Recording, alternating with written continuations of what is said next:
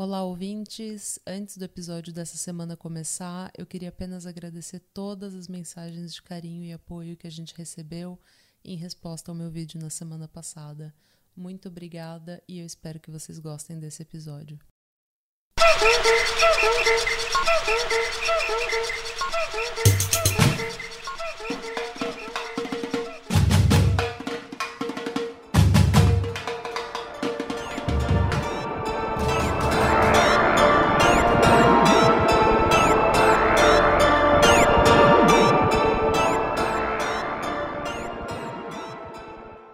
Bem-vindos! Meu nome é Natália Salazar Meu nome é Mônica de Lima Knudsen. e nós somos o podcast Pátria Amada Criminal. Bem-vindo de novo. E é isso aí. É isso aí. Eu já vou começar Não, esse... mas agora já, já é um negócio, sabe, fixo da gente. A gente tem que continuar, porque senão, sabe, os, os nossos ouvintes. Vão ficar confusos. É. Não, agora... Esse Aí é... eu estrago Ficou, dia, né? ficou nossa, nossa É. entrada. É isso aí. É isso eu não aí. sei de onde que começou isso. Provavelmente foi eu falando, enchendo linguiça, porque eu falo mais que a boca, entendeu? E daí Não, eu que tenho o filtro quebrado da boca. você tem o filtro quebrado, mas eu só, eu só fico enchendo linguiça. Ah. Coisas de Padovan, coisas de italianos. Uhum. Então, um, eu já vou começar o episódio fazendo um meia-culpa. Aham. Porque a quantidade de gente que me escreveu falando, Natália, você não sabia o que era chachado? Como se chachado fosse assim, o negócio mais comum da face da Terra e todo mundo soubesse, entendeu? Mas aparentemente, muitos dos meus amigos e da minha família sabiam desse tal de chachado e só eu que era burra e ignorante não sabia, entendeu? Então, mas agora, gente, eu aprendi o que é chachado. A Mônica me mostrou. A Mônica me mostrou um vídeo de chachado. E daí eu entendi que é uma dança, é uma dança tipo com, tem toda uma história, um contexto e tudo mais. Sim, é que, e é eu que gostei. É. nem o quadrilha, né? O quadrilha fala a história do casamento, mas só que o do chachado é mais, sabe, histórica. de guerra. Então, eu gostei. Eu gostei muito, eu achei legal. É, quando você falava chachado, eu imaginava, sei lá, um tipo de forró, um tipo de lambada. Uma mistura de frevo, lombada e de... A dança proibida. é que o nome chachado parece muito forró brega, sabe? Aqueles é, tecnobrega. Daí eu acho que era por isso que eu ficava com um pouco de preconceito. Mas aparentemente não, aparentemente só eu que era paulistana ignorante mesmo. Aprendeu alguma coisa. né? Aprendi alguma coisa. Então, sim, gente, eu fui pro Recife uma, uma vez, só que eu tava num outro contexto e eu não tive tempo. Eu só tive um dia pra dar uma volta assim na cidade. Então eu fui no centro, fui na cadeia, tal, na antiga cadeia, comprei Ah, umas eles- bolsinhas, Ah, é entendeu? Só a, gente, que a gente sempre ia lá é, comprar rede. Rede. É, então, tem várias coisas lindas lá. É. Eu comprei umas, umas coisinhas, só que eu só passei um dia em Recife, então não teve muito.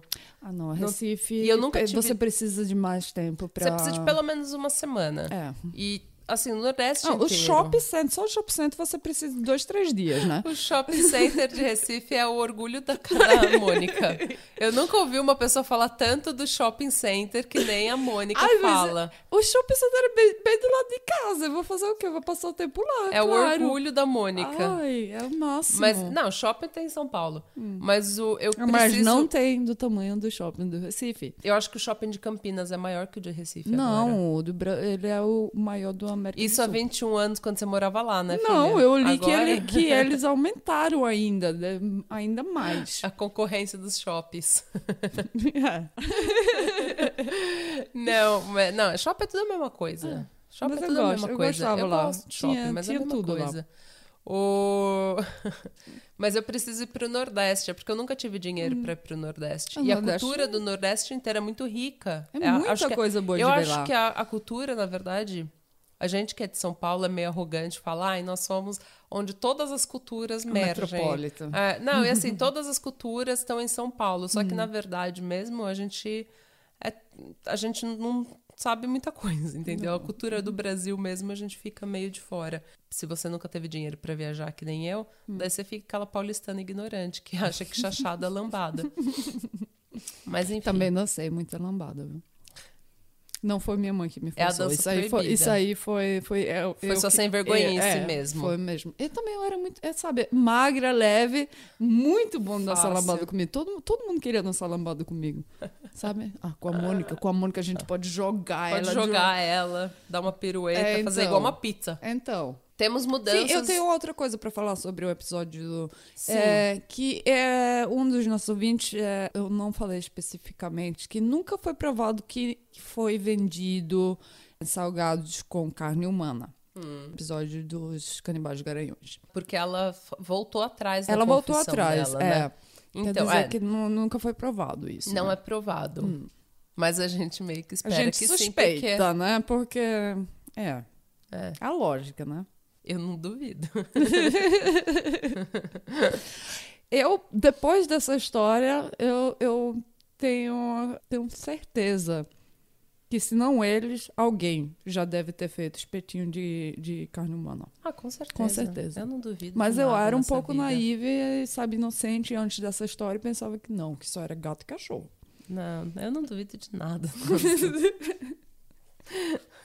Bem, mudanças no podcast. Nós já, como eu falei, a gente já falou umas semanas atrás que a gente já tá fazendo algumas mudanças, melhorando o podcast.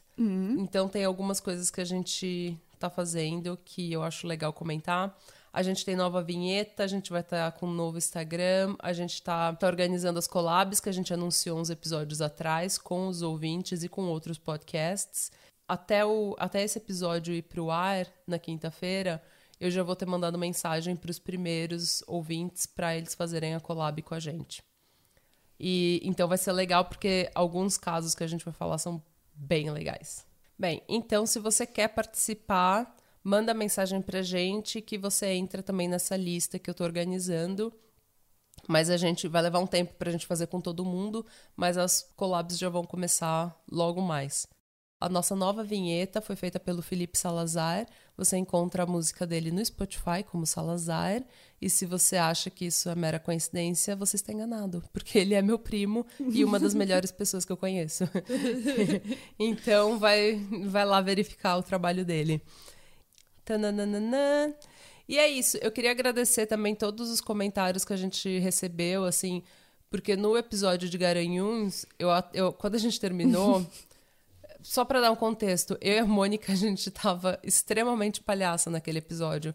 E a gente costuma sempre fazer assim um, um- a gente sempre costuma fazer piada e fazer falar besteira, só que ao mesmo tempo a gente sempre mostra bastante respeito às vítimas. E eu acho que aquele episódio ficou tão palhaço que não é todo mundo que vai notar. Eu acho que você tem que conhecer a gente de outros episódios pra você entender que na verdade a gente não tava desrespeitando ninguém. Então eu fiquei meio receosa. Só que não, todo mundo gostou, todo mundo mandou mensagem dizendo que foi que foi um episódio legal, que eles gostaram, que riram muito. Ah, eu adorei aquele comentário. Ri com respeito. Eu- É da Ah, Gisele. esse, esse é o, esse é o espírito do, do podcast. É, é perfeito. Porque comentário perfeito. É só desgraça que a gente fala. Se a gente não conseguir dar uma risada, se a gente não conseguir achar um, sabe? É o nosso jeito de tratar os De nossos lidar. traumas. É, porque se, se a gente não conseguir fazer uma piadinha aqui e ali, principalmente. Aí a gente vai ficar aqui chorando só o tempo todo, ah, né? você se enterra, fica deprimida. Ah, nossa, não. E você, como é que você tá? Eu tô bem, gripada, bem gripada. Bem gripada. Mas eu tô, tô bem, tô É. me recuperando, firme e forte. Ai, E avante. e avante. Hoje eu vou te contar um caso. Não vai perguntar se eu tô bem? É, você tá bem? Eu tô ansiosa. Por que, que você tá ansiosa? Porque talvez hoje eu vou ser mamãe de três gatinhos que a minha cunhada achou no quintal dela. Você já vai pegar três logo de cara. É, eu tô cruzando o dedo pra pedir papai do céu, por favor. Vai, Xuxa. Então, agora eu tô aqui só esperando mensagem, né? É. É, a Xuxa sabe, né? Ela- Vamos mandar. Vamos. Good vibes. Good vibes. É, quando esse episódio sair, já, já, já vai ter já, resolvido. já sei o destino dos gatos. Ah, É. Então vamos aguardar cenas do próximo capítulo. É. Vamos Próximo- ver se a Mônica Provavelmente arruma. vai ser eu reclamando que os gatos estão tentando matar todas as minhas plantas. Provavelmente. Provavelmente. A Mônica, ela é a tia das plantas. É. Toda vez que eu vou na casa dela, eu saio com uma mudinha. É. Eu matei, inclusive, aquela que você me deu. Ela morreu. Filha da mãe. Ela morreu. Eu não matei por... Eu coloquei ela ali na água e esqueci completamente dela. Daí ela tava toda amarelada, toda assim... Ai, Eu acho que tem que trocar água. você tinha que botar na terra, já tinha raiz. Já tinha raiz? Já. Ah, por isso que ela morreu, então. Ai, então, eu tô, eu tô aprendendo. Ok, Eu sou um, um projeto em, em andamento. ok. Então, o que eu tô tentando te dizer é que eu preciso de uma nova mudinha. Vai ter que esperar um pouquinho. E agora é, tá, tá crescendo, que eu cortei um pouco. Essa é a vida depois dos 30. A gente faz um podcast pra falar de muda de planta. E gatos. E gatos. Agora vai ser muito gatos. É, hoje eu vou te contar um caso extremamente trágico que marcou o país. Ok. Então, todas as toda a felicidade e o bom humor até essa parte do episódio precisa. É bom que a gente tava bem humorada e feliz até esse momento, porque agora vai só ladeira abaixo. Ai, nossa. Pra reconhecer, Você podia ter me enganado mais uns cinco minutos, né? manter um pouco, né? Aquela falsa esperança de felicidade. Mas, Mas- ok, vamos, vamos começar na... Vida que segue. É. As minhas fontes para esse episódio são o artigo Os que Morrem, os que Vivem, por Luiz Henrique Liga... Ligabu? Eu não sei falar esse nome. Ligabu. Para a revista Piauí, que é uma excelente revista, inclusive. O Matador Adolescente Champinha e o Crime que Chocou o País. Por Lucas Barani, para Super Interessante, atualizado em fevereiro de 2020. E o caso Liana Friedenbar e Felipe Café. Ah, eu não te falei que caso que é que eu tô falando, né? Não. O caso que eu vou te falar hoje é o caso da Liana Friedenbach e o Felipe Café, de 2003. Oh. E daí eu, eu usei também o artigo. Corta esse som que eu faço uh, porque não é... Não, não, não, Ah, não tem nada a não ver. tem né? nada a ver, sabe? Uh, tipo, eles morreram. Ó, eu comprei um vestido novo, ó, que Uh, lindo. Uh. Ó, a menina foi estuprada e morta. Uh. Uh. Não. Eu super entendo quando você tem uma reação completamente fora da realidade. Uma vez É eu por isso que eu encontrei. não gosto nem de ir pra, pra enterro, sabe? Porque... Não, porque às vezes você não controla a sua reação. Uma vez eu encontrei uma amiga minha no shopping Ah. e eu tava super de bom humor, porque eu não lembro o que tinha acontecido. Ah. Eu tava com uma outra amiga e a gente tava, sabe, rindo de bom humor. Daí eu encontrei essa amiga. Eu falei, oi, tudo bem? Com aquele Ah, sorriso sim, no é. rosto. E dela, ah, eu acabei de voltar do velório do meu amigo. Deu, ai. E daí, sabe quando você, no meio da expressão, você começa, gente, eu tô rindo ainda. Ah! Tipo, enquanto eu tava falando, eu percebi que eu ainda tava sorrindo. E daí eu não conseguia mudar e minha cara ficou assim, tipo. Ah, Ah, não, eu sou do tipo que algum, alguém- alguma pessoa vai me falar alguma coisa séria, e quando eles me falam uma coisa séria, eu começo a rir. Fato, é? Fato, é super involuntário. É por isso que eu digo, eu não gosto de ir pra enterro, porque eu fico, eu não sei o que falar, eu começo a rir. Minha tia também.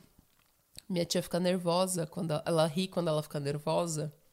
Eu choro quando eu fico nervosa, mas ela dá risada. Ela ri que nem uma louca. Então ela é praticamente a pior pessoa que você pode ter do lado. Eu consigo- Quando eu brigo, eu não, não consigo parar de sorrir. Sabe? E aquele sorriso que parece que a pessoa tá, tá, tá brigando, sabe? Parece sorriso doido, né? Aquele, sabe, malícia e, sabe, o olho de doido e, o sorriso no rosto. É horrível. Aí, é horrível. e não, isso. não ajuda pra nada. E ele, ele fica, "Ah, você tá rindo de mim? Você tá rindo da minha cara? Quando a gente tá brigando aqui, você tá rindo da minha cara? Não tô rindo, é involuntário. Para, não olha não, que eu não consigo parar. É horrível, É. é horrível isso. Ai, eu odeio. E é muito estranho que o corpo tem uma reação que a gente, que a mente não, não mandou ele ter. Eu também usei o ar- o artigo Caso Liana Friedenbach e Felipe Café, Vítimas de um Inimputável, por Lana Verusca da Silva Castro, para o canal Ciências Criminais. Eu quero fazer só uma nota aqui que se esse podcast algum dia começar a fazer dinheiro, a gente precisa mandar uma comissão para Lana Verusca do Ciências Criminais, porque praticamente todo episódio eu uso o artigo dela como fonte. Eu preciso ligar para ela e falar: "Olha, você tá trabalhando para mim faz tempo. a gente precisa começar a mandar um dinheiro para essa menina". E também usei vários artigos da Folha de São Paulo e do R7. Eu não vou mencionar um por um porque são vários. É, esse foi um caso que foi muito. Que recebeu muita atenção, muita publicidade, mas você acha todos eles na internet. O importante é dizer que nada do que a gente fala nesse podcast foi pesquisa nossa ou trabalho jornalístico nosso. A gente simplesmente reproduz o que jornalistas falaram, o que eles foram lá e correram atrás da informação. Sim. Sim. Isso todo mundo já sabe, mas é sempre bom alertar É. que tem gente que adora fazer podcast e blog, não sei o quê, e não mencionar onde eles acharam a informação. Liana Bay Friedenbach nasceu em São Paulo no dia 6 de maio de 1987. Ela era filha do advogado Ari Fri Friedenbach. E ela era queridinha do pai. Princesinha do pai. Ela tinha um irmão mais novo. Só que sempre é, né? O pai mais apegado com a filha, É, a- sou o filho mais apegado com a mãe. E ela era assim. Ele falou que no sofá, no sofá, quando eles iam ver TV, ela tava colada com ele. Ah, eu também era assim. É. Eu, eu, você sabe que eu chupava o dedo e eu gostava de, de ficar cheirando. E eu tinha uma coisa, camiseta do meu pai. Eu, eu, Era sua É, fraldinha, você É, ficava é, cheirando. ficava cheirando a camiseta do meu pai, fica, sabe, a camiseta cheia de buraco, que eu ficava, sabe? É, ela era, ela era assim, ela era a princesinha do, do pai. E o pai dela, eu a impressão que eu tenho é uma impressão muito boa sobre, sobre ele, assim, ele é uma pessoa que você vê que tem uma Sabe aquela pessoa que você vê e gosta? Ele tem um carisma. E ele, é, aparentemente, a família era muito unida. Era uma família de classe alta, de classe média alta, é, do Higienópolis, em São Paulo, que é um bairro mais chique, né? Os bairros que a gente não frequenta, eu não frequentava. Mas o. Tanto que na revista Piauí eles até comentam que o Ari, ele costumava sempre. Eles estavam sempre se ligando. E o Ari costumava ligar para a esposa e para os filhos várias Nem vezes minha ao mãe, dia. sabe? A gente, a gente dizia que a mãe ela era a cola da família, porque todo mundo ligava para ela, quer dizer que ela tinha a informação da família todinha, é ela que, que informava o resto da família o que estava acontecendo com todo mundo, É, né? o Ari era assim. É. Ele falou que, assim, às vezes ligava só pra falar: Oi, tá tudo bem? Então tá, te vejo mais tarde. E, mas ele era, assim, bem. um Minha mãe era um pouco mais família. extrema, né? Se passasse 24 horas, a gente não ligar para ela, podia ligar para a polícia. E... O Felipe Silva Café, ele nasceu também em São Paulo no dia 1 de julho de 1984. Então ele era três anos mais velho que a Liana. E ele nasceu numa família mais humilde, eh, de classe média, média, baixa. E só que ele começou a estudar na escola dela. E a mãe dele falou que dos quatro filhos que ela tinha, ele era o mais amoroso. Ele era o, assim, o xodozinho da mamãe, sabe, também. E, e ele começou a estudar na mesma escola que a Liana. Ou ela começou a estudar na mesma escola que ele. Mas eles se conheceram na escola. E depois de uns meses, em 2003, eles começaram a namorar. E aparentemente, pelo que eu vi, o pai dela, apesar deles serem de classes sociais diferentes, o pai dela nunca falou nada. Ele já tinha visto o Felipe é, quando ele ia buscar a Liana na escola, tinha perguntado já se estão namorando tal. Ele tinha ficado feliz por ela, que ela tinha arrumado um namorado. Ele já tinha ido na, na casa da família da Liana e aparentemente eles gostavam muito dele. O pai, pelo menos, gostava muito dele. E depois de uns meses de namoro, a Liana e o Felipe queriam viajar juntos. E eles resolveram acampar, então, em um sítio onde o Felipe já tinha passado férias, que é o sítio do Lé, em Embu-Guaçu. E daí eu vou só dar um, um contexto. O sítio do Lé ficava na divisa de Juquitiba com Embu-Guaçu, a 50 quilômetros de São Paulo. O sítio era de um artista plástico português, então era um sítio assim cheio de arte, ele fazia uns totens, sabe? Tipo umas estátuas assim. Ah, eu fiquei assim, Era um sítio bem- plástico? Que isso? É, é tipo, é. Artista plástico é tipo escultor, sabe? Ah, sim, ok. É, que trabalha com telas e esculturas. Ok. É. E ele era. Ele ah, deve fazia. máximo. Eu adoro esse tipo de lugar. Eu mostrei É. aqui- até aquele vizinho que, que tem a casa que eles Sim. botam. Eu digo, ah, quando tá sol, eles botam. As artes de fora. É, então. Ah, eu adoro isso. Não, Eu é, quero. Quando aparentemente. velhinha, vai ser, minha casa vai ser desse jeito. Sua casa vai ser um zoológico, É, eu tenho vai certeza. ser. Vai ser cheio de gato, Ah. planta e umas artes estranhas de mulher nua. Então o sítio tinha muita arte, assim, e esse artista plástico ele deixava estudantes acamparem lá com a condição de que eles não quebrassem nada, não jogassem lixo, bituca de cigarro, essas coisas. Mas como era um sítio grande, ele não tinha problema nenhum em deixar o pessoal acampar lá. Então ele era um, um cara gente boa. Eu gosto dele. Porém, esse artista plástico encontrou um desmanche de carro próximo ao sítio dele, que é quando os caras roubam o carro e vão desmanchar para desmanchar Ah, o carro pegar as partes. pegar as partes e vender, entendeu? E ele achou esse desmanche próximo do sítio dele. E daí ele meio que deu um ultimato, assim, no, nos bandidos e falou: Meu, isso daqui não tá certo, não quero esse tipo de coisa no meu sítio. E, obviamente, que os bandidos falou, fio, Vai tomar no cu. Não, vai tomar no cu, não. Eles tiraram o facão e tentaram matar o artista plástico. Eles- Nossa! Então, então, eles tentaram matar, só que ele, é, ele levou umas facadas e tudo mais, porque ele entrou num conflito com um dos, dos bandidos, só que ele conseguiu fugir e daí ele abandonou o sítio e se mudou.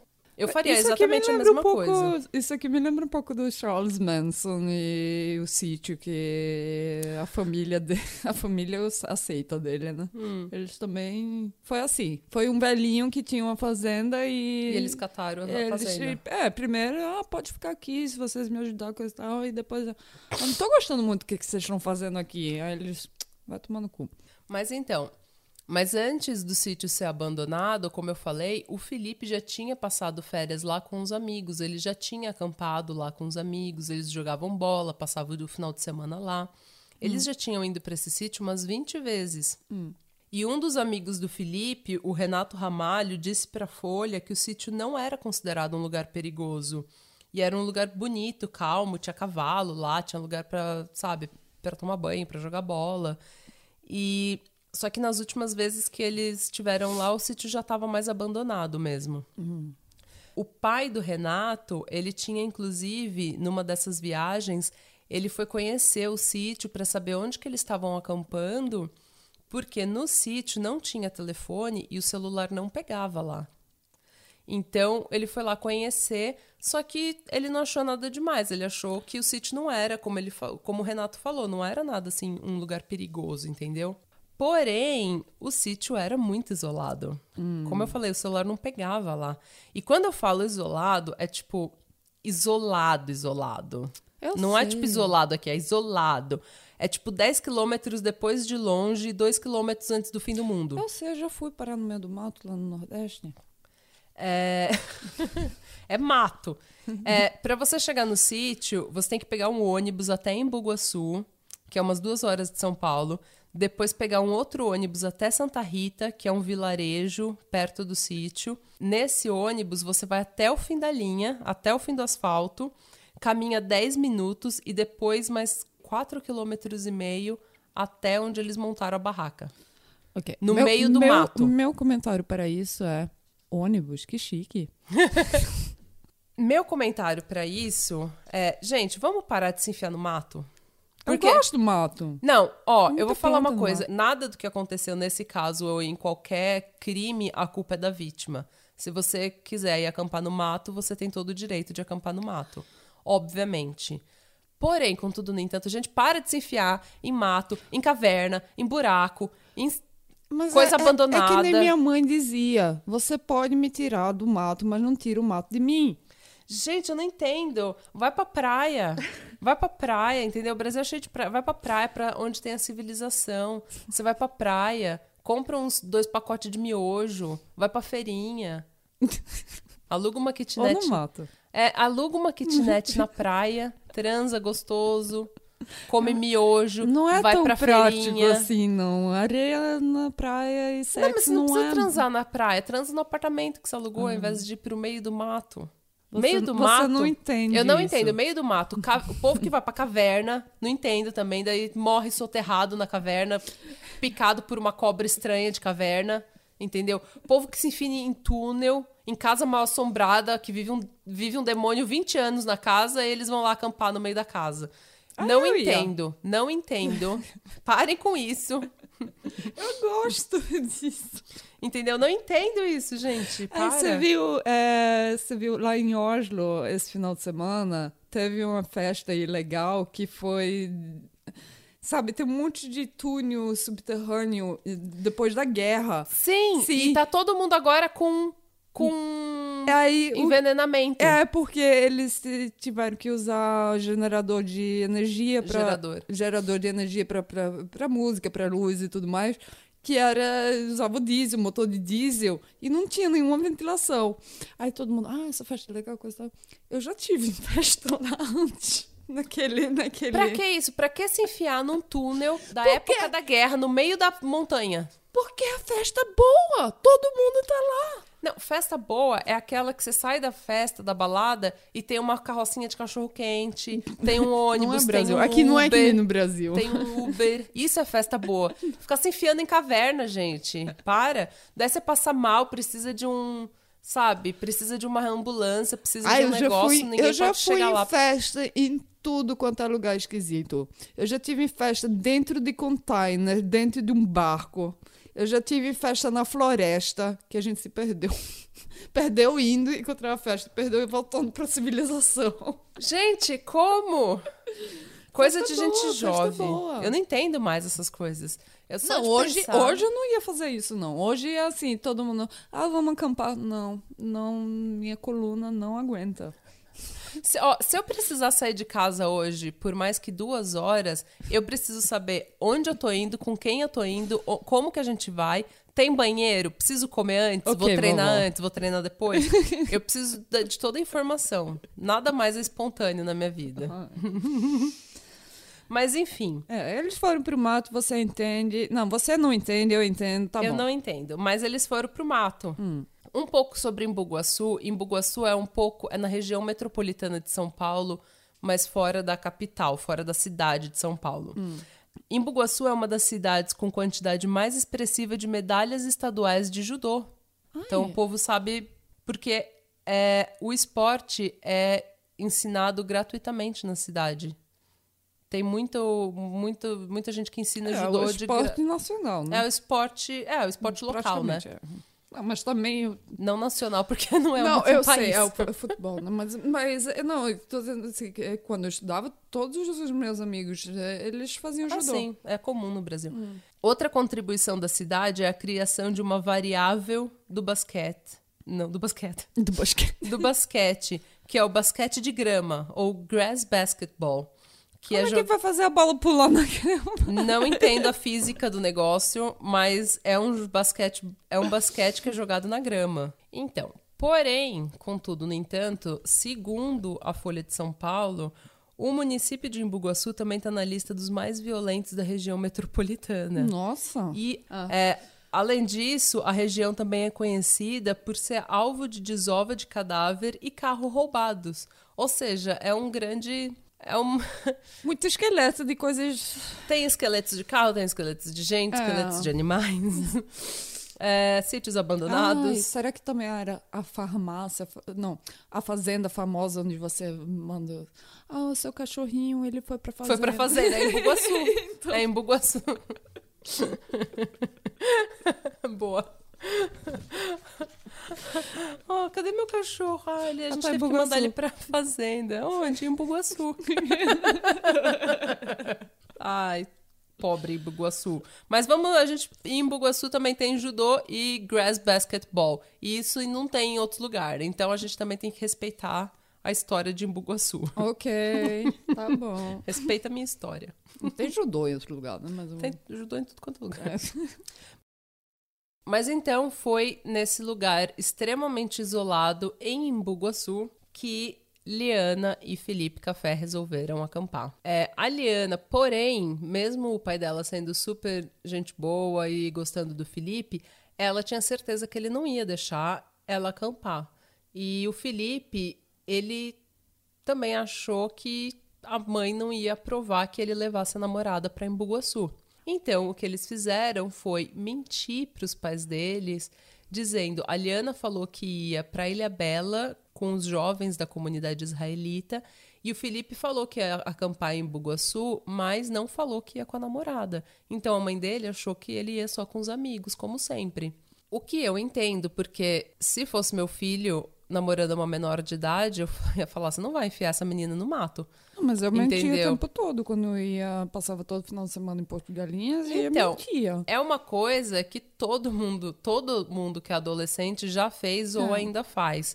E a gente sabe que é uma coisa extremamente perigosa, porque se acontece alguma coisa, seus pais não sabem onde procurar, entendeu? E eu sempre falo pra minha irmã assim, sempre tenha. Se você vai mentir pro seu pai e pra sua mãe, Fala pra alguém. fala a pra alguém de confiança. É. Ou se você você tá numa balada que você não devia estar, você tá num lugar onde você não tá, Hum. se e daí alguém vai te dar uma carona e você acha que "Ih, não tô afim de entrar num carro com essa pessoa, tem droga no carro, Hum. ou essa pessoa é meio, sabe, não confio muito.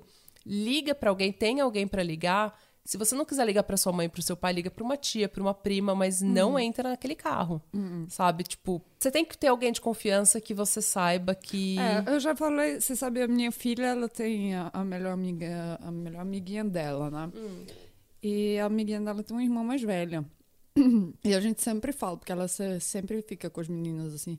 Olha, Victoria, você sabe que quando, quando as meninas começam na, na, na, na madulha, você, você que vai ser a confidante delas, né? a, a de confiança. A né? de confiança, é, você toma conta dela, não se preocupa não. Já, já sei, já sei, já, já tô fazendo esse trabalho. É, eu falo pra minha irmã, se você se enfiar em burrada, não tenha, não tenha medo de, não tenha É. Não. medo de falar pra sua família e sempre tem alguém pra falar, pra ir te buscar nos lugares, para alguém tem que saber onde você tá. Ah, eu sempre, eu sempre fui muito honesta com, com meu pai. Meu, sim, porque sempre que meu pai sabe, sabe que eu, é, que, que eu ia sair, que eu ia fazer isso. Quando a gente se mudou aqui pra Noruega, eu tinha 16 anos, aqui não pode, aqui é 18 anos, começar a beber. No Brasil também, minha filha. É, sim, no Brasil também. Mas aqui eles, ele- aqui eles só vendem álcool. Eles só vendem cerveja. Eles vendem cerveja no supermercado, mas álcool, vinho e, e vodka, esse tipo de coisa, é só num lugar Num que é lugar controlado pelo Estado. É. É. E sempre você tem que mostrar a sua identidade. Eles são super rigorosos. Quer dizer que não é, não é tão fácil. No Brasil, eu ia- No Brasil, qualquer posto de gasolina você compra. Cinco anos de idade pode comprar qualquer coisa. Essa. Minha avó me mandava com 7, 8 anos pra comprar cigarro na ah, padaria. eu também ia todo comprar mundo- cigarro pra minha mãe na, Ah, na barraca de E jornal. todo mundo, e todo mundo achava isso normal. É super Não normal. tem problema. Eu, eu até acendi o cigarro pra minha mãe. mas, é, mas é- aqui é mais rigoroso. Hum. E então aí o meu pai me perguntava: Você vai sair? Eu vou. Ah. Você tem alguma coisa pra beber? Aí eu era honesta e dizia: Não, é, dessa vez eu não consegui achar ninguém que podia. Porque você tem que achar alguém pra fazer, fazer as compras pra você, né? Que, É. Aí eu disse: Não. O que é legal também. É, é, também é. Mas, é legal de quem é. compra e dá pra um adolescente. Mas, mas aí o pai, ele pegava, pegava duas garrafas de vinho e me dava, de- dava as garrafas e dizia, olha, isso aqui é pra você, isso aqui é pra suas amigas, porque eu sei que nessas festas tem muito... Eles fazem cachaça caseira, né? O, aí ele disse, é melhor você... Eu, melhor eu saber o que é que você tá bebendo do que você não, não saber o que é que você tá bebendo você mesmo. Ah, eu nunca tive um pai ou uma mãe tão legal assim. A A, não minha assim, mãe não. eu não podia nem A falar. mãe não era... Não, Ah. não concordava. Então foi aí que a Liana e o Felipe resolveram fazer uma coisa que todo adolescente faz e mentir para os pais. Ela falou que ela ia para Ilha Bela com um grupo de jovens da comunidade israelita e ele falou que ia acampar com os amigos em Imbuguaçu, mas omitiu que ele ia levar só ela e eles iam os dois sozinhos. No dia 31 de outubro de 2003, a Liana e o Felipe começaram a viagem. Eles foram pra Avenida Paulista à noite e dormiram no vão do MASP. Pra quem não é de São Paulo, o MASP é um museu na Avenida Paulista e ele, ele é tipo uma caixa em quatro pilares. Embaixo, assim, na entrada do MASP, é tipo um, um vão. É, como- é tipo um. Não tem nada. Que nem o prédio que a gente morava. Tipo a garagem, o playground que é nada e o resto do prédio. É, tipo, são quatro são pilares assim e o museu tá em cima. Então no embaixo assim no primeiro andar não tem nada. Então é ali que é o vão do MASP. E o pessoal que ama a Paulista, o pessoal que tá sempre na Paulista, tipo eu, eles a gente ama o MASP, a gente ama ficar ali porque sempre tem umas um povo meio alternativo, umas bandas, umas festas, umas coisas assim. Umas coisas de gente de cidade grande. Nada demais, é sempre umas coisas alternativas, um povo vendendo miçanga. Ah, eu tenho meu lugar lá em Oslo, que é sempre assim. É, sempre tem, né? É sempre Esses- assim. Eles são. É, é um, um bloco que é ocupado por um monte de pessoal alternativo mesmo, sabe? Bicho. É. Mas Aí eu... eles sempre fazem umas festas pra juntar dinheiro pra, Reformar. reformar. Eles dormiram então no vão do MASP e no dia seguinte eles caminharam até o terminal do Tietê. Aquela delícia de lugar, que é o pior terminal de ônibus. É um terminal de ônibus que tem 400 pessoas por metro quadrado. É terrível, tem tanta gente naquele lugar, parece um formigueiro. Mas enfim. Daí Aqui eles... na estação de ônibus no Recife, então. É, é, toda estação de ônibus, assim. Mas daí eles pegaram, de lá eles pegaram o ônibus para Embuguaçu, então. No ônibus, durante a viagem até Embuguaçu, a Liana recebeu uma ligação do pai e disse que estava tudo bem, que estava tudo certo. E o pai dela até estranhou que estava tão silencioso, né? Ela estava indo com um grupo de jovens para Ilha Bela, que é tipo praia, uma praia legal lá de São Paulo e tava todo mundo quieto. Só que ela falou: não, tá todo mundo dormindo e tal. E ele não pensou nada demais. A última vez que eles se falaram, então, foi no caminho a Embuguaçu. Chegando em Embuguaçu, eles pegaram uma van para Santa Rita e no final, no, na linha final, né, no ponto final, eles começaram a caminhar no vilarejo até onde eles iam acampar. No vilarejo, eles estavam com muita bagagem e eles chamaram muita atenção, porque o Felipe, ele era um, um menino branco, alto, sabe, moreno, forte, estavam bem vestidos. A Aliane, então, chamava mais atenção, porque aquele vilarejo é um lugar pobre, rural, hum. e a Aliane, ela estava muito bem vestida e ela era bem magra, bem pálida, cabelo comprido, é, meio loiro, sabe? E assim castanho claro, meio loiro e olho bem azul. Então ela tipo e o próprio jeito que eles estavam vestidos e o que eles estavam carregando mostrava é só que eles não... tendo muita bagagem, isso já é já é suspeito, entendeu? Quando... Já chama atenção. E nesse vilarejo, enquanto eles estavam caminhando até a mata, eles encontraram o Roberto Aparecido Alves Cardoso, conhecido como Champinha, e o Paulo César da Silva Marques, da que Silva. É uma grande família. Sim, mas. É uma grande família. Da Silva Marques, que chamava Pernambuco. Todo mundo conhecia ele como Pernambuco. E eles estavam indo pescar e encontraram com a Liana e com o Felipe. E ali o Champinha já teve a ideia, já viu que a menina não era dali, entendeu? Marca, né? Já marcou. Hum. E quem é o Champinha? O Roberto Aparecido Alves Cardoso nasceu em Bugaçu em 1986. Então, na época do crime, ele tinha 16 anos. Ele teve uma infância pobre, a mãe dele era dona de casa e o pai era caseiro. E o pai era caseiro. E o pai dele se aposentou por invalidez, porque ele teve um derrame cerebral. E então, assim, eles eram uma família meio pobre. O irmão dele trabalhava numa fábrica de instrumentos musicais. A irmã era balconista numa loja de bolsas e ele, o Champinha, ajudava a família fazendo uns bicos de caseiro também e ele ganhava 150 reais por mês. Ou seja, era uma família, 150 reais não é nada. Então é, é menos que um salário mínimo. Hum. Muito menos que um salário mínimo. Hum. Já naquela época. Então, era uma família que estava sempre, assim, contando as moedinhas, né? E o Champinha, ele também ele tinha uma certa dificuldade de aprendizado. E a gente vai falar sobre isso depois. Só que ele abandonou a escola na quarta, na quarta série. Então ele nunca assim teve muito futuro na vida, coitado. Na quarta série você aprende, você começa a aprender o que é importante na quinta. É, ele não conseguia acompanhar a escola.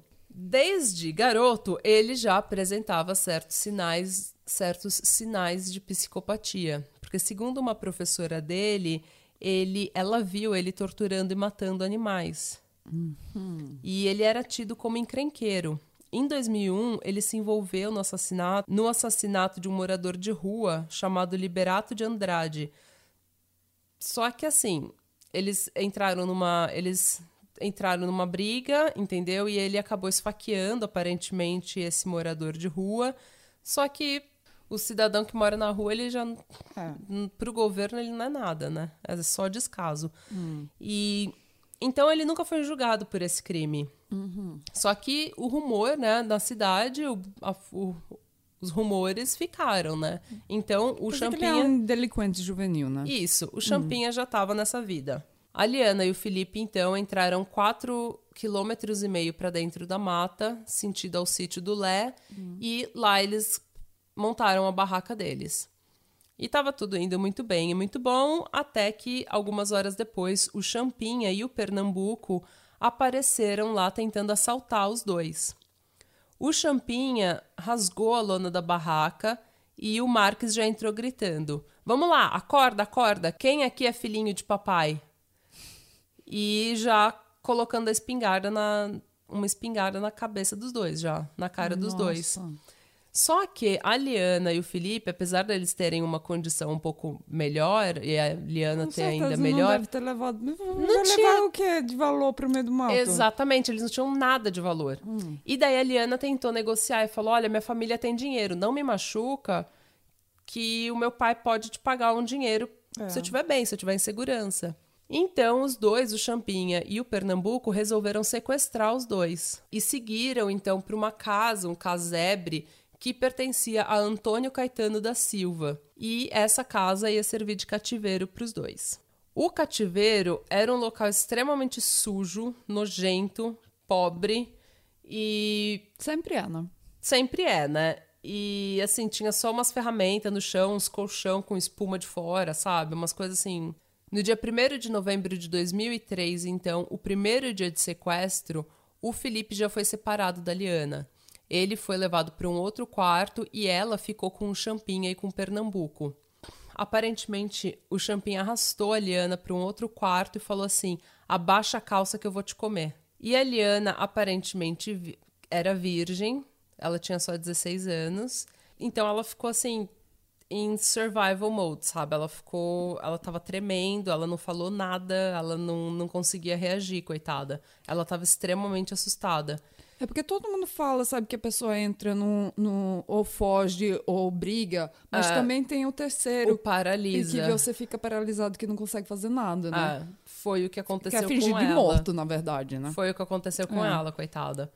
E, e também imagina, uma menina de 16 anos, de classe média alta no Brasil, ela tem escola particular, ela tem o pai que ia buscar e levar na escola, ela tinha uma, uma vida protegida. Então, é a primeira vez que ela tá tendo contato, talvez a primeira vez que ela tá tendo contato com qualquer tipo de violência. E ela já começa com o pior tipo de violência, entendeu? E ela foi estuprada seis vezes pelo Champinha e pelo Pernambuco durante a noite. Nossa. No segundo dia, eles perceberam que o Felipe era um, um peso morto. Ele era uma carga desnecessária. Porque o Felipe, a família do Felipe não tinha dinheiro. Então, quem era ali a mina de ouro era a Liana. Então, eles resolveram se livrar do Felipe. Eles levaram os dois para caminhar. O Pernambuco foi caminhando na frente com o Felipe e o Champinha foi caminhando com a Liana atrás. E até que o Champinha e a Liana param e o Felipe continua então com o Pernambuco. E quando já não tinha mais, eles já não podiam mais ver os outros, Estamos fora da visão. já estavam fora de vista, o Pernambuco ordena que o Felipe, que estava com as mãos amarradas, se ajoelhasse no chão e o Pernambuco pegou a espingarda e deu um tiro na nuca do Felipe a queima-roupa. Nossa. A, a É uma Liana. liquidação, né? É, foi uma execução, assim, É. sabe? Tipo, máfia style. E a Liana ouviu o disparo, só que ela já estava longe, era é mata fechada, sabe? É Sim, muito sim. difícil de ouvir. E daí ela perguntou o que estava acontecendo e o Champinha falou que eles tinham se livrado do. que eles tinham liberado o Felipe.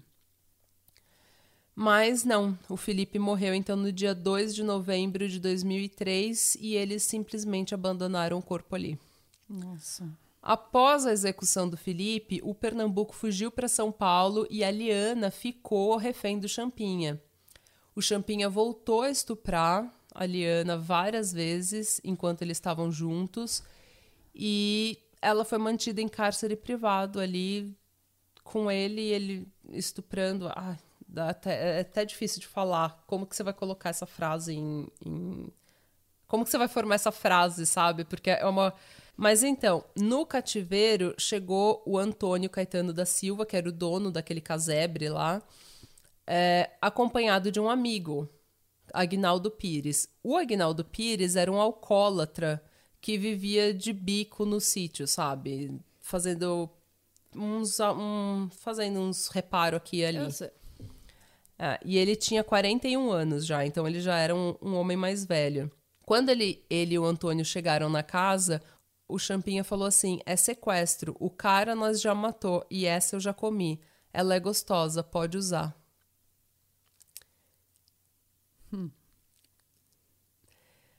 E ele, com certeza, obrigado. Sim, ele aceitou a oferta e ele até falou no, no depoimento que ele não conseguiu gozar porque ele estava muito bêbado. Mas ele estuprou a Liana várias vezes. Nossa.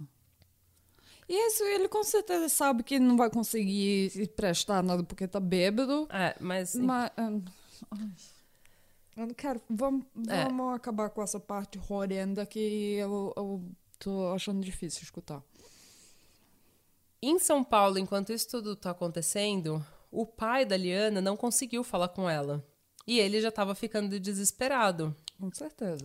Porque ele, como eu falei, ele costumava ligar para a família o tempo todo. E a Liana sempre ligava para ele.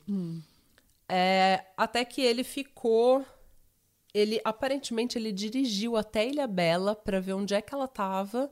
E quando não tinha, ela viu que ele viu que não tinha ninguém lá, ele começou a ligar para as meninas, para as amigas da Liana e falar onde, gente, onde é que a minha filha tá? Ela falou que ia que ia pra Ilha Bela com vocês, o que que tá acontecendo? Até que uma delas falou que ela tinha ido viajar com o Felipe. E o pai dela fuçou na agenda dela, nas coisas dela, até achar o endereço do Felipe e foi lá falar com a mãe do Felipe. Que falou: não, eles foi, ele foi acampar em Bugaçu, mas ele não tava com a Liana. Quando ele ficou sabendo que os dois estavam em Bugaçu, o pai ficou assim: ah, eles perderam o ônibus de volta, não tem cel- o celular. Deu não... um pouco mais de tranquilidade. Deu um pouco mais de ele. tranquilidade. O celular não tem cobertura, entendeu? Eles é, Aí quer dizer que ele são jovens, um pouco, né? ele relaxou um pouco. Só que ele foi até em Bugaçu e rodou pela cidade até as três da manhã e não viu a filha dele, não achou a É, filha isso dele. é pai, viu? Isso é Isso pai. é pai. É, e ele falou, gente, é, meu filho, minha, minha filha e o namorado, eles devem ter entrado no mato para acampar e se perderam no meio do mato. Então, ele acionou o Comando de Operações Especiais da polícia que começaram a fazer a ronda no, no Matagal. E já no primeiro dia, eles acharam, a polícia achou a barraca e os pertences do Felipe e da Liana, só que não acharam os dois. Não acharam o corpo do Felipe, não? Não. Nossa. É mata fechada. É assim, quase impossível de você entrar na mata. É tipo, a trilha, é, sabe? É, é pesado você entrar lá. Você tem que, tem que pisar uma pista nova toda vez. É. E as buscas, então, para achar a Liana e o Felipe foram se intensificando, porque eles acharam a barraca, mas não acharam os, os meninos. É, em consequência disso, e é, é isso que. Essa é a, a grande diferença entre você ter dinheiro e não ter, infelizmente, né?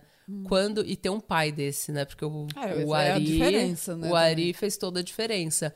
Ele acionou a imprensa inteira, a polícia inteira, ele tocou barraco. E como ele era advogado e conhecia a lei, conhecia os direitos dele, e ele tinha, ele era de classe média alta, a polícia se mexeu rapidinho. Até que um, ami, um empresário de São Paulo viu o Ari falando na televisão e ficou comovido com a história dele. E falou, ligou pro Ari e falou: Olha, eu tenho um helicóptero e a gente pode sobrevoar a região e jogar panfleto com a foto da Liana. A gente pode, entendeu? Pra ver se alguém acha ela. Até então eles não sabiam que se tratava de um sequestro. Ele achou que eles tinham se, se Perdido perdido, mato, entendeu? né? Pelo menos era esperança, né? Então o que, que aconteceu? Esse helicóptero começou a sobrevoar. A polícia tá no meio do mato, tá lá procurando a Liana, procurando o Felipe. Eles estão jogando um monte de panfleto Com foto da Liana. com a foto da Liana. E isso tudo o Champinha tá acompanhando. Eu imagino que ele deve ter ficado super paranoído e, e- e super estressado. Então, com todo esse alarde, o irmão do Champinha já sabia que o Champinha não valia porra nenhuma, entendeu? Porque ele foi lá procurar o irmão dele e falou assim: Olha, a mãe tá preocupada, faz dias que você não aparece em casa, é, a polícia tá fazendo ronda na região e chegou uma intimação policial que você tem que se apresentar na delegacia amanhã para prestar depoimento. Nossa. E ele reparou que o Champinha estava com a Liana. E o, o Champinha falou assim: Ah, não, ela é minha namorada. Ele apresentava ela como namorada. E daí o irmão ficou ok. Só que, como o irmão também percebeu que tinha alguma coisa errada e falou que tinha chegado a intimação policial e que a polícia estava fechando o cerco ali, uhum. o Champinha ficou desesperado e no dia 5 de novembro de 2003, sem saber como lidar com a situação, ele achou que era melhor eliminar a Liana. Filho da puta. E ele disse então que ia levar ela até a rodoviária para liberar ela. Só que no meio do mato, ele resolve no, no trajeto hum. até, entre aspas, a rodoviária, no meio daquele matagal, ele resolveu que era ali mesmo que ele ia se livrar dela e esfaqueou a Liana no pescoço, tórax e nas costas com uma peixeira. Assim que a Liana caiu no chão, ele ainda deu vários golpes e chegou, inclusive, a causar traumatismo craniano. Nossa. Ele então abandona o corpo ali mesmo, porque ele trata, eles tratam os, os dois, assim, o Felipe e a Liana, como nada, né? como, como, como nada, como lixo. Tipo, eu vou te matar e aqui mesmo você fica. É, é, é assim, é, é de uma é de uma frieza é. impressionante, sabe? É de uma frieza que parece que, assim, para mim é completamente alienígena, sabe? Eu não consigo nem imaginar uma frieza dessa, mas enfim. Eu fico assim, esse menino tem 16 anos. 16 anos. Nossa, é um... 16 anos com essa frieza. Essa mentalidade de, de gangster de 50 e poucos anos. E, é bem por aí. Ai, nossa. A malícia é, é, é uma coisa é uma coisa muito assustadora. E, e sabe, e, e, e a, a, a, o, o, jeito que ele. como, o jeito como ele pensa, sabe? E como ele, a, como ele acha a solução. Ah, não, a melhor solução vai ser matar e descardar deles. É, é, é. mais fácil para mim. É mais fácil para mim. Tá entendendo? É, ele só quer se livrar do, do peso. E... Uma pessoa normal nunca seria isso que seria a primeira mais fácil solução. Nossa, que é uma, é uma frieza, é uma. Sabe, é uma. É um, como é que é? É um desligamento, sabe, emocional da, de um ser humano, totalmente. uma falta de empatia extremamente. É, é difícil de pensar é. nisso. Mas, enfim, é, ele então lavou a peixeira dele ali no riacho e foi caminhando por dentro da mata até a casa da mãe, que é o que todo filho da puta faz, vai pra casa da mãe. É. E daí. a gente sempre falou isso, né? É. Ele, antes de chegar lá, ele tirou a roupa que estava suja de sangue e enrolou a arma do crime na roupa, amarrou um pacote com arame e pendurou dentro de um poço. E daí ele foi para casa e dormiu. assim, livre de livre de qualquer culpa. daí no Mas outro por que dia. Não só descardar da roupa e da, da peixeira? Ele não queria era uma peixeira de estimação. Mentalidade de pobre, né? É, peixeira de estimação. é, então, e dormiu. O sono dos justos. O sono dos justos. Daí acordou no outro dia e foi até a delegacia de Embuguaçu e prestou depoimento. E todo mundo estava satisfeito com as declarações dele. Então, ele foi para casa da tia em Tapecerica da Serra porque eles sabia que o negócio não ia durar muito tempo, né? Mas a polícia, ele é isso que eu acho engraçado. Ele é um menino de 16 anos que a polícia intimou, ou seja, eles já tinham motivo para suspeitar dele. Hum. E ele chega na polícia depois de matar a Liana e estuprar ela por dias. Assim, e convence Dá, a polícia. É. Convence a polícia de que não tem nada. Isso é uma frieza, é uma. Para um menino de 16 anos, não é não é qualquer coisa, gente. É um, é um tipo de frieza, de calculismo, sabe? De. Alguns dias depois, porém, a polícia chegou ao Antônio Caetano, que era o dono do casebre, e ele acusou o Champinha. O Champinha foi localizado na casa da tia e levado para a polícia para um novo interrogatório, onde ele confessou e levou os policiais até os cadáveres. Os corpos de Liana Friedenbach e Felipe Café foram encontrados pela polícia no dia 10 de novembro de 2003. O pai da Liana falou, acho que foi num, num vídeo que numa matéria para Record, que está no YouTube. É, ele falou assim: Eu agradeço dela não ter sobrevivido, porque eu acho que não teria conserto. Não há uma cabeça, não, não há cabeça que dê para consertar depois de passar pelo que ela deve ter passado. Porque a Liana foi estuprada por quatro pessoas todos os dias que ela estava lá. No dia 14 de novembro de 2003, o Pernambuco, Antônio Caetano, Antônio Matias e Agnaldo Pires foram presos. O Champinha, por ter 16 anos, foi apreendido e encaminhado ao local destinado a jovens infratores. Ou seja, durante a cariação ficou comprovado que Pernambuco, Champinha e Agnaldo Pires participaram da abordagem das vítimas. O caseiro Antônio Matias de Barro de Barros ficou envolvido porque a polícia apreendeu uma, a arma usada para matar Felipe com ele, uhum.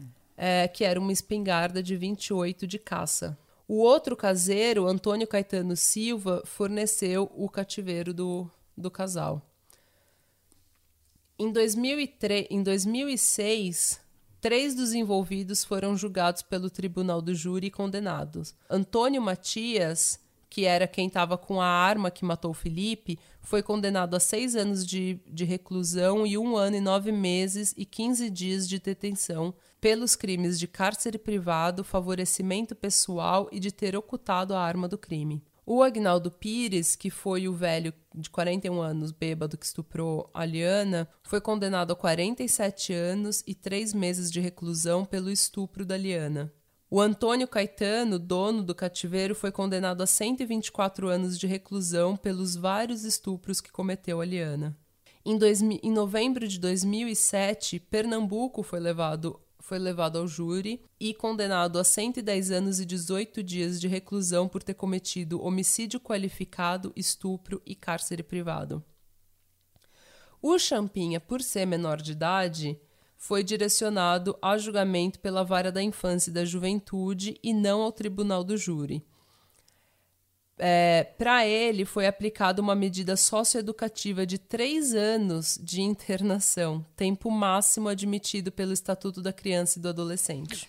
Depois de cumprir os três anos, não há possibilidade de você julgar o Champinha de novo. Ele não pode receber duas penas pelo mesmo crime. Só que como o Champinha é um psicopata e o, a gravidade do crime é tão grande, hum. A saída que o Ministério Público achou para não liberar ele foi pedir uma interdição civil. Então, o que aconteceu? É... Uma interdição civil é quando você não está preso, mas você continua sob a vigilância do Estado. Então, você é um preso, mas não um carcereiro, entendeu? Você é um preso, Você mas não tem preso. uma babá. Vo- Hã? Você tem uma babá. Você tem uma babá muito cara pro Estado. É, o pedido foi aceito porque ele vinha acompanhado de um laudo médico constatando a inaptidão do Champinha ao convívio social. Que ele, é um psicopata, né? Ele é, é, ele é um psicopata, entendeu? E o laudo que foi aprovado nesse processo, ele apontou transtorno de personalidade antissocial e um leve retardo mental. E hoje em dia, aparentemente o Champinha tem um QI de 73. Tipo, 70 é, re- certeza. é retardado. E eu sei que retardado não é a melhor palavra, mas quando você tem um QI de 73 e você é um psicopata, você é retardado. É. Foda-se você. Não vou pensar no seu. é, tananana. Hoje ele vive numa casa que chama Unidade Experimental de Saúde, sob os cuidados do Estado. Ele não cumpre mais, então, uma, uma pena, só que ele não pode sair porque ele está sob interdição civil. Ele não é apto para conviver na sociedade. E essa casa onde ele vive não é assim uma. Não é uma prisão de nenhum modo. É um, é um lugar bem. Assim, Normal. Não, é um lugar bem precário, porque é Brasil, mas ele tem psicólogo, ele tem psiquiatra, ele tem. Eles têm coisas assim, lugar para fazer esporte, tem comida. Outros laudos psiquiátrica, psiquiátricos consideram totalmente, é, desconsideram totalmente a hipótese de que o Champinha tenha transtorno de personalidade. Eles, é, esses exames atestaram que o Champinha não é doente. Ele tem, o que ele tem é um intelecto muito limitado, como eu falei, o QI dele é 73 e ele não tem o que eles chamam de refina refinamento intelectivo. Ele consegue discernir o certo do errado, mas tem uma noção precária das consequências. Então, ele é um homem extremamente influenciável, vulnerável e, dependendo do meio em que ele esteja inserido, uma fonte de problemas. Ou seja, ele sabe o que, que ele está fazendo, mas ele não sabe por quê. Ele, ele não tem é, controle de impulsos. Não, porque ele não tem a, ele não tem a, a visão de consequência. É, por entendeu? Que, é... Todos os laudos concordam, porém, que ele não age com uma fúria de uma pessoa louca. Sabe, ele não faz isso com raiva. Ele matou a Liana e o Felipe não porque ele estava com raiva. Hum. Ele só queria eliminar um problema. Hum. E ele, o Champinha falou no depoimento dele que se ela saía, a polícia pegava eu. Hum. Entendeu? Então, se ela fosse liberada, eles iam achar, então ele falou: ah, eu vou matar. Ele não vê consequências. Hum. Só que, como a gente falou, a professora dele já tinha visto ele maltratando animais hum. e ele tinha uma certa psicopatia. Então, talvez ele já não tinha ali muita empatia, já não tinha muito. É. né? E daí cresce naquele ambiente bem limitado, com um QI extremamente limitado, quer dizer é, é, é receita do diabo isso daqui. É. Homem feito pelo diabo. Para um dos seus avaliadores, ele contou que deu um monte de facada, mas que ela morreu antes porque a primeira foi no pescoço. O que pode parecer um indício de frieza, característica de psicopatas. Porém, no caso do Champinha, é um entendimento superficial da situação. Porque o QI dele é tão limitado que eles acham que ele não tem refinamento para ser um psicopata. Ele é tão merda que ele não. Não presta nem para isso. Ele não presta nem para isso. Bom, é, eu só quero falar um pouco sobre o Ari. É, esse caso estourou no Brasil, porque foi uma. Foi um crime que chocou o Brasil pela frieza e também porque o Champinha tem 16 anos.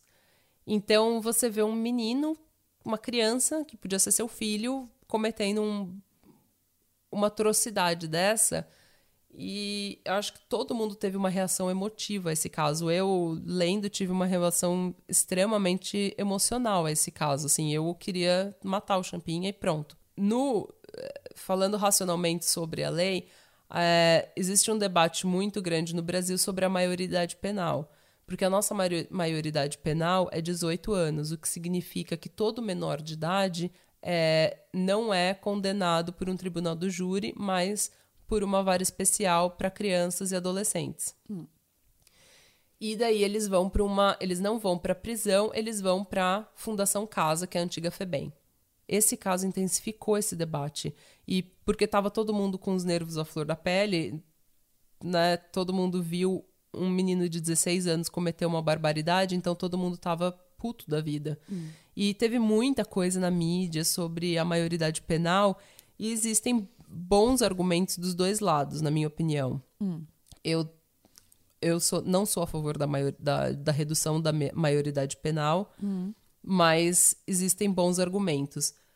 É, o argumento pró-redução da maioridade penal para 16 anos é que com 16 anos você já tem pleno discernimento e já pode responder pelos seus atos. É, 87, além disso, além disso, 87% da população é a favor da redução. E num Estado democrático, entre aspas, isso deveria significar que você tem a redução, uma, uma alteração da lei. Hum. Se os adolescentes sabem que eles podem ser tratados como é, adultos, isso, isso diminui o incentivo para praticar crimes. Outros, outros argumentos é que as medidas socioeducativas são muito são muito brandas e realmente são muito brandas. Em alguns países desenvolvidos, a maioridade penal é menos de 18 anos. Porém, contra a, o argumento contra a redução da maioridade penal para 16 anos, existem, na minha opinião, melhores argumentos, que é um, a educação e a oportunidade é o melhor remédio para você diminuir a criminalidade, isso é fato. É, em todos os países pobres tem mais criminalidade, em todos os países ricos tem menos criminalidade. E se você não consegue ver que isso é uma relação direta, lamento pelo seu QI de 70, champinha. Mas o, é, isso é uma coisa, é um fato. E você ter um preso custa muito mais para o Estado, para o dinheiro do seu imposto, custa muito mais do que você manter um estudante na escola. Então é muito melhor que você destine o dinheiro é, que você gastaria com esses adolescentes no por anos e anos no sistema carcerário para escola, para creche, para entendeu? Seria muito melhor você investir num estudante do que investir em construir presídio, presídio, presídio, porque daqui a pouco a desigualdade é tanta e a criminalidade é tanta que a criminalidade não acaba e a gente precisa sempre construir mais presídios e drenar o dinheiro público. Uh, além disso, para mim, o maior argumento é que se você coloca um menino de 16 anos num presídio, você não está colocando ele com outros adolescentes, você está colocando ele com gente de todas as idades e, assim, gente do PCC, sabe? Tipo, chefe de máfia mesmo, gente podre mesmo. Então acaba se tornando uma escola de crime para aquele adolescente. Ele ainda tem, ele ainda é muito jovem. Ele vai sair da cadeia daqui, sei lá, 21 anos. Entendeu? E ele vai sair relativamente jovem. E toda a vida dele, tudo que ele soube foi cadeia com os piores criminosos. Hum. Então tudo que ele aprendeu foi ser um criminoso. E quando ele sair da cadeia, ele vai ser o quê? Um criminoso. Hum. E fora isso, que o crime organizado sempre vai recrutar cada vez gente mais jovem. A maioridade penal é 16, eles recrutam com 14. É 14, eles recrutam com 12. E a pobreza é uma fábrica de gente pro crime. É. Entendeu? Vai estar tá sempre fornecendo gente pro crime, hum. criança pro crime. Então, sei lá, eu sou a favor da não redução, porém, eu sou a favor do que o Ari também é, o pai da da Liana, hum. que é você pegar o adolescente que cometeu crimes muito graves e tratá-lo como um maior. Mas o adolescente que, sei lá, foi pego com maconha ou foi crimes não, não é violentos... Isso que eu tô pensando. Eu acho que, que é, quando é um caso que é do lado uma, mais extremo, mais grave, eu acho que você deve considerar o crime, é, considerar o acusado como, como adulto se for. Se, eu, eu acho assim, eu, eu escutei uma vez explicado em relação dos Estados Unidos, que quanto mais adulto a, a gravidade mais, quanto maior a gravidade do crime, mais adulto o crime é, mais considerado o, o, o acusado será como adulto. Uhum. Tá entendendo? Se eles são você pega pra roubar algum brinquedo numa loja, não é um crime de adulto. Você não pode ir pra cadeia Mas por mata, furto. estuprar, isso é crime ah. de adulto, é muito grave.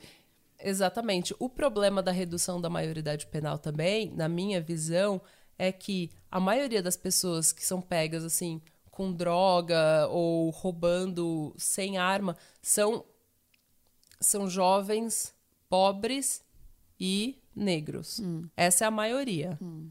Então, o filhinho de papai que vai ser pego com 16 anos roubando alguma coisa ou cheio de bala de, de, de bala e pó na, hum. numa cobertura em Copacabana, ele vai ter o melhor advogado e ele não vai ter a mesma sentença que um menino que é, é. negro e pobre. Hum. Então, para mim, você está condenando os adolescentes, você está condenando jovens negros e pobres cada vez mais é. cedo. É entendeu? Enquanto os jovens riquinhos e branquelinhos não vão sofrer porra nenhuma. Entendeu? Mas essa é a minha opinião. É. Né? Mas eu acho que a gente concorda. É, e essa é a opinião do Ari, do pai da, hum. da, da Liana também. É, rapidinho sobre o Ari. O Ari, ele é advogado pela PUC e ele ele tem uma carreira muito louvável. É, todo mundo acha que ele é, é, que ele é comunista, que ele é socialista, mas ele fala simplesmente que ele, ele é simplesmente de esquerda porque ele acha que investimento social num país é a, é a melhor forma de você manter esse país livre de criminalidade. O que qualquer pessoa com aqui com um, com um QI maior de 73 consegue né, consegue uh, chegar nessa lógica, mas aparentemente os bolsominions... Olha, a gente, a gente mora aqui, aqui é, essa, a gente vive aqui na Noruega que segue essa norma e a gente pode confirmar que funciona. Funciona. Todo mundo fala, ai, a, a, Noruega tem pena muito branda e as, as, as cadeias parecem um hotel e eles têm acesso à educação e têm acesso a não sei o quê.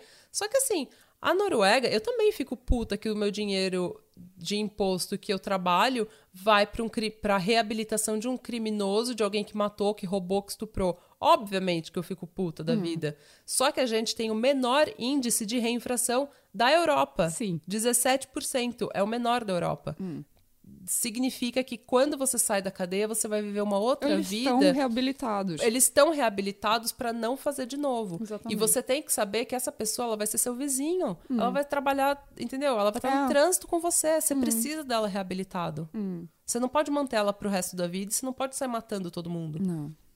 Infelizmente. é. Mas então, o Ari, ele foi membro da Comissão dos Direitos da Criança e do Adolescente membro da Comissão dos Direitos da Criança e do Adolescente da OAB de São Paulo. Ele coordenou o selo Paulista de, da Diversidade, que é um programa da Secretaria Estadual. Ele dá uma certificação para empresas que contratam gente que não tenham experiência ou que nunca tiveram oportunidade de entrar no mercado de trabalho. Hum. Ele representou esse selo nas comissões municipais de emprego da pessoa com deficiência, é, das pessoas com deficiência, do trabalho decente e na comissão estadual antidrogas. E também é conselheiro do Clube Hebraica de São Paulo e consultor da presidência do Clube Hebraica. É, depois da tragédia, da tragédia da Liana, ele falou para a revista, eu acho que foi para a revista Piauí, ele falou que ele não conseguia fazer nada. Ele estava assim. Uma... Letárgico. É, ele. A vida dele acabou, entendeu? Só que ele fez o que muita gente que passa por uma tragédia consegue achar força suficiente para fazer, que foi. Meu, esse cara foi para Brasília, ele encheu o saco de sabe, na mídia, ele encheu o saco de político. E quando ele não conseguiu nenhuma resposta boa de político, quando ele não recebeu nenhum apoio dos políticos, ele resolveu entrar para a política ele mesmo. Que ótimo. Ele se candidatou a deputado federal, não ganhou, mas ele foi vereador é, na cidade de São Paulo e ele continua militando e assim contra a redução da maioridade penal, uhum. porque num primeiro momento, ele foi a favor, uhum. só que depois, estudando e lendo como advogado e fazendo a pesquisa, ele entendeu que a melhor coisa é acabar com a impunidade uhum. desses jovens e fazer para esses tipos de casos de latrocínio, sequestro, estupro, é, homicídio, você trata eles como adultos e dá uma sentença rígida. Uhum. Só que você ficar falando em 16 anos, 16 anos, isso é um grande retrocesso. É. A mãe do Felipe, porém, que é uma auxiliar de enfermeira e perdeu o, o filho, o dela. filho dela, o filho o xodó dela, hum. ela já é mais ela já falou que para ela o melhor seria matar o Champinha. E ela não perdoa, ela não quer saber. Eu entendo. Em 2007, o Champinha conseguiu fugir da, da FEBEM, da casa lá, hum. e ela falou: Ah, eu não tô nem. Ele foi pego no mesmo dia, ah. mas ela falou: Ah, eu não tô nem. Não... Você sabe como é que é o sistema, é uma bosta. Entendeu? Eu não tô nem surpresa, porque uhum. na FEBEM só fica quem quer, é fácil de fugir, não sei o que. Ela tava puta, coitada ainda. e. É, mas é, eu entendo completamente, porque ela é uma pessoa que. Eu acho que o Ari conseguiu fazer a militância dele, porque, como ele já era advogado, ele se focou em estudar a lei. Hum. E pelo que eu entendi, ele foi muito vocal, assim. Ele foi em entrevista, ele falou com todo mundo, ele foi em Brasília, hum. porque ele é um homem de condições também, hum. né? Só que a mãe do Felipe, a Lenice, ela já. Eu acho que ela meio que se fechou, assim, sabe? Ela. Ela não consegue. E, e também teve um- uma.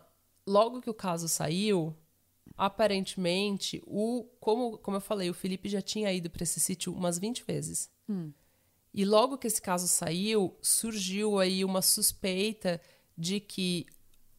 Porque aparentemente o Felipe já tinha jogado bola com champinha nesse sítio. Aham. Mas você sabe como é que é no Brasil, né? Você tá num sítio, aparecem uns moleques, vamos jogar bola, todo mundo joga bola e ninguém se conhece. É. Entendeu?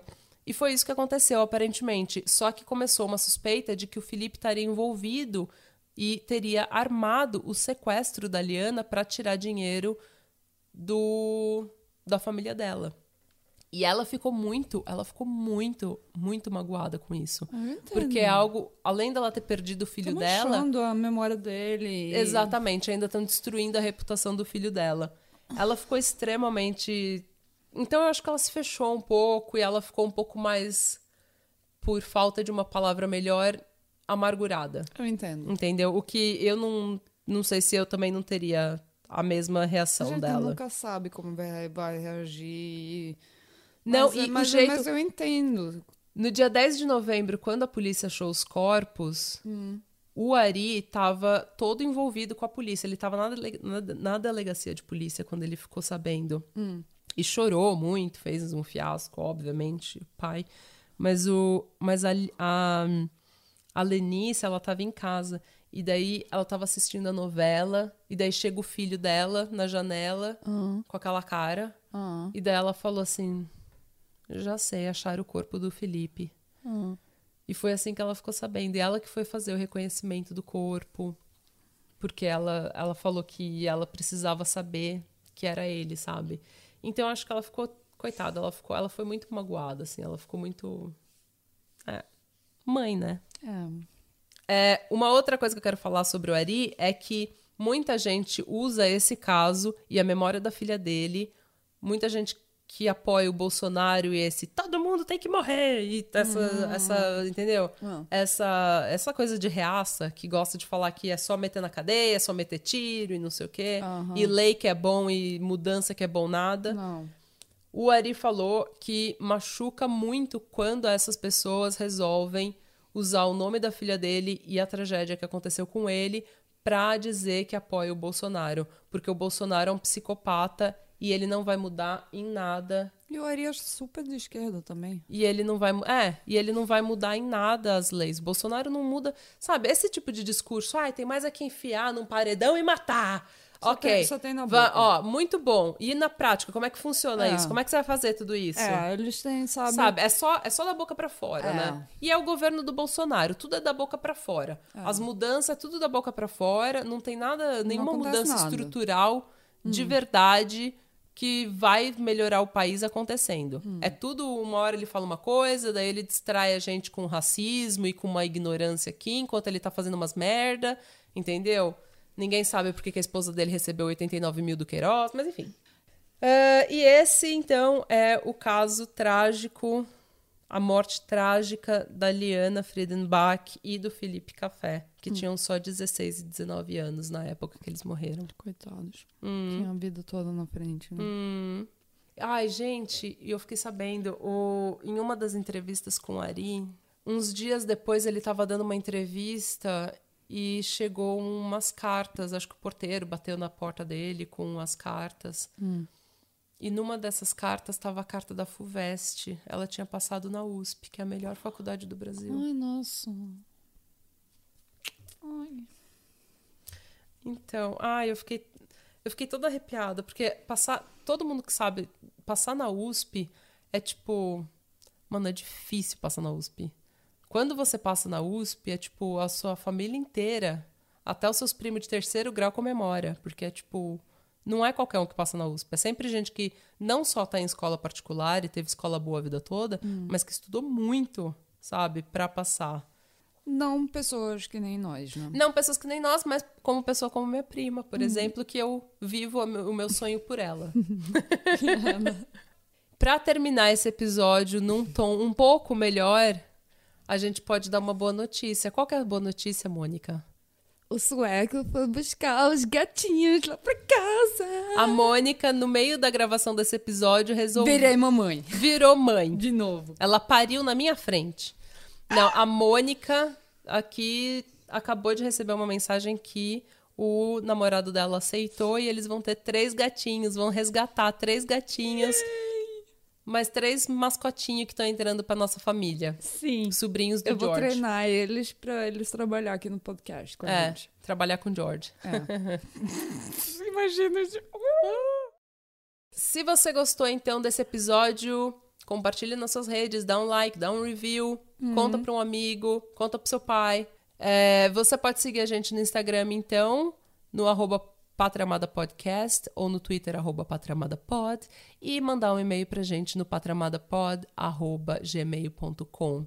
Você me acha no arroba neta do Salazar E você me acha monodilema em todas as mídias sociais. e Radebra. Radabra! Bye!